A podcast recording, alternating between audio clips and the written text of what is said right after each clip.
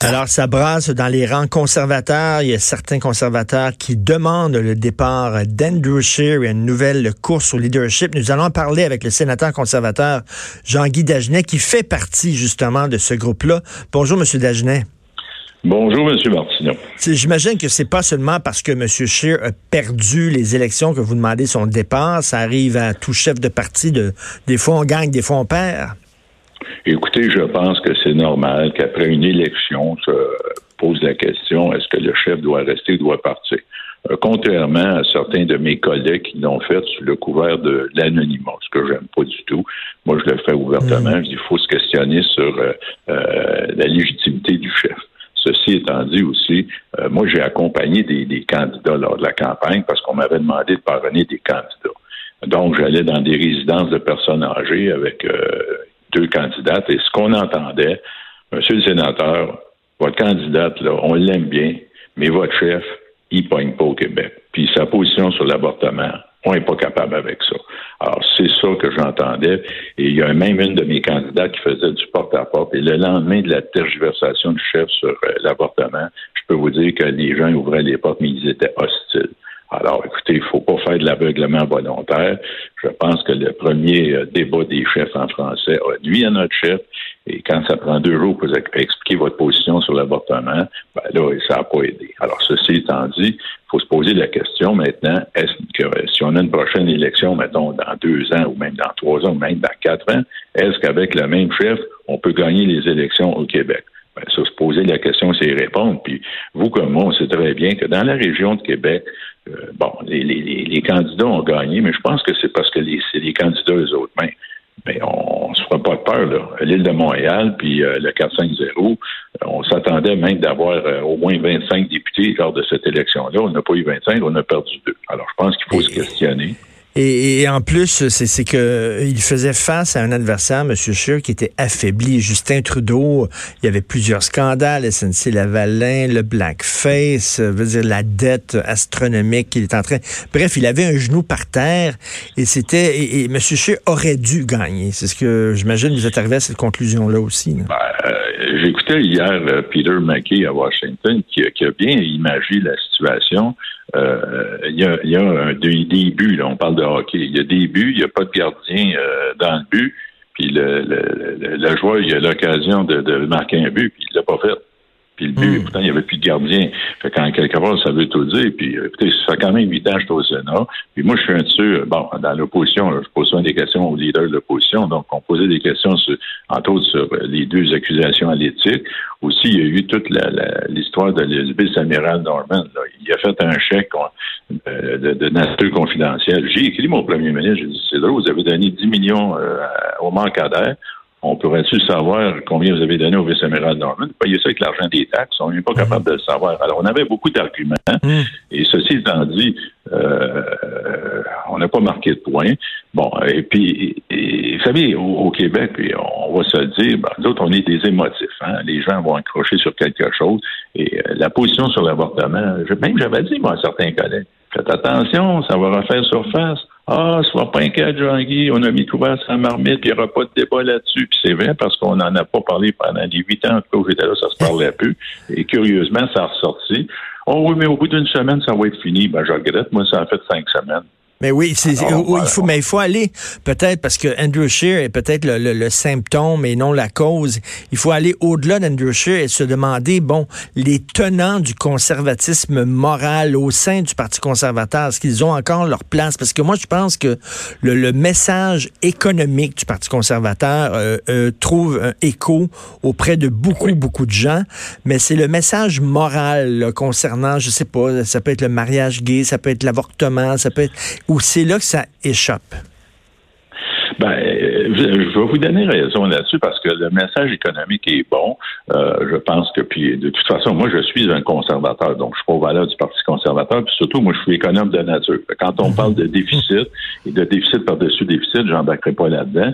Puis les valeurs du Parti conservateur, ben j'étais d'accord avec la position sur l'économie. Bon, on dit ah les conservateurs parlent pas d'environnement. Non, il y avait un bon plan. On voulait donner de l'argent aux compagnies qui voulaient euh, changer de technologie pour euh, du, moins ne pas euh, augmenter le gaz à effet de serre, mais c'est du côté là, des valeurs morales, puis vous savez, le mariage gay, l'avortement. Je sais que, bon, il y en a dans tous les partis quand même, mais peut-être c'est plus remarquable du côté de, de, de, l'Ouest, on va dire ça comme ça, et en quelque part, bon, ces gens-là, on doit leurs opinions. D'un autre côté, euh, moi, quand je suis arrivé en 2012 avec M. Harper, il n'était pas question de revenir sur le débat de l'avortement et on n'en a jamais parlé. Puis il s'en est jamais autant parlé depuis l'élection. Mais ceci étant dit, il euh, faut vivre avec. Puis il faut se poser des questions aussi.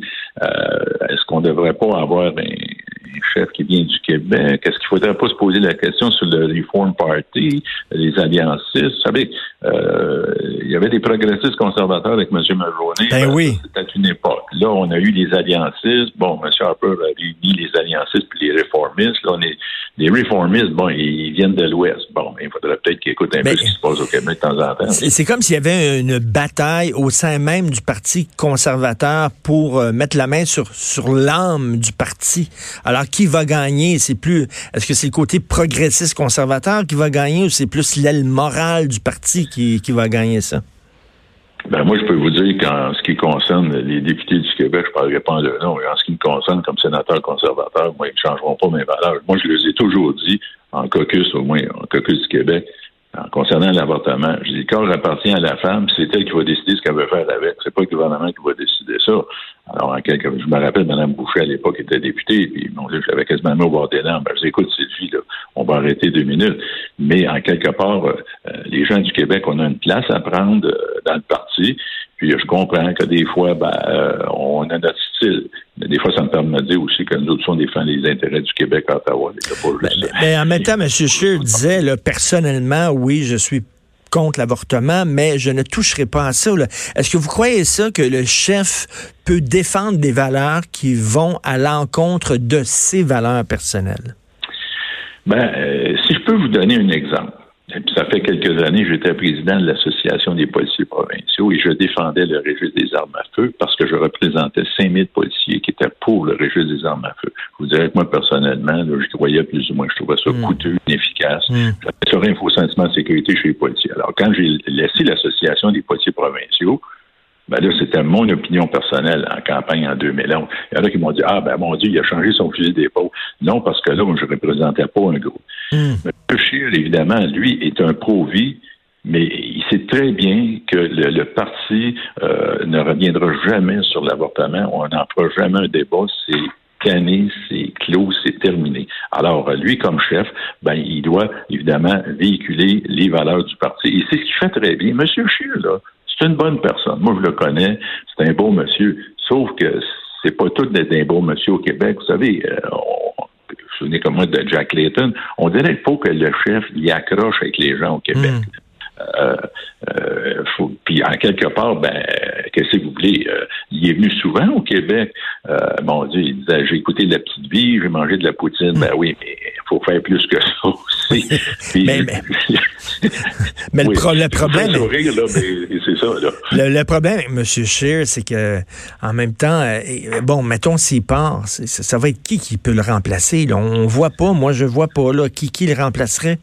Madame Membrose, elle parle pas français. Euh, la, fille de Brian Mulroney, elle n'était pas très bonne quand elle était ministre. Euh, je je, je, sais pas, je, ne le vois pas.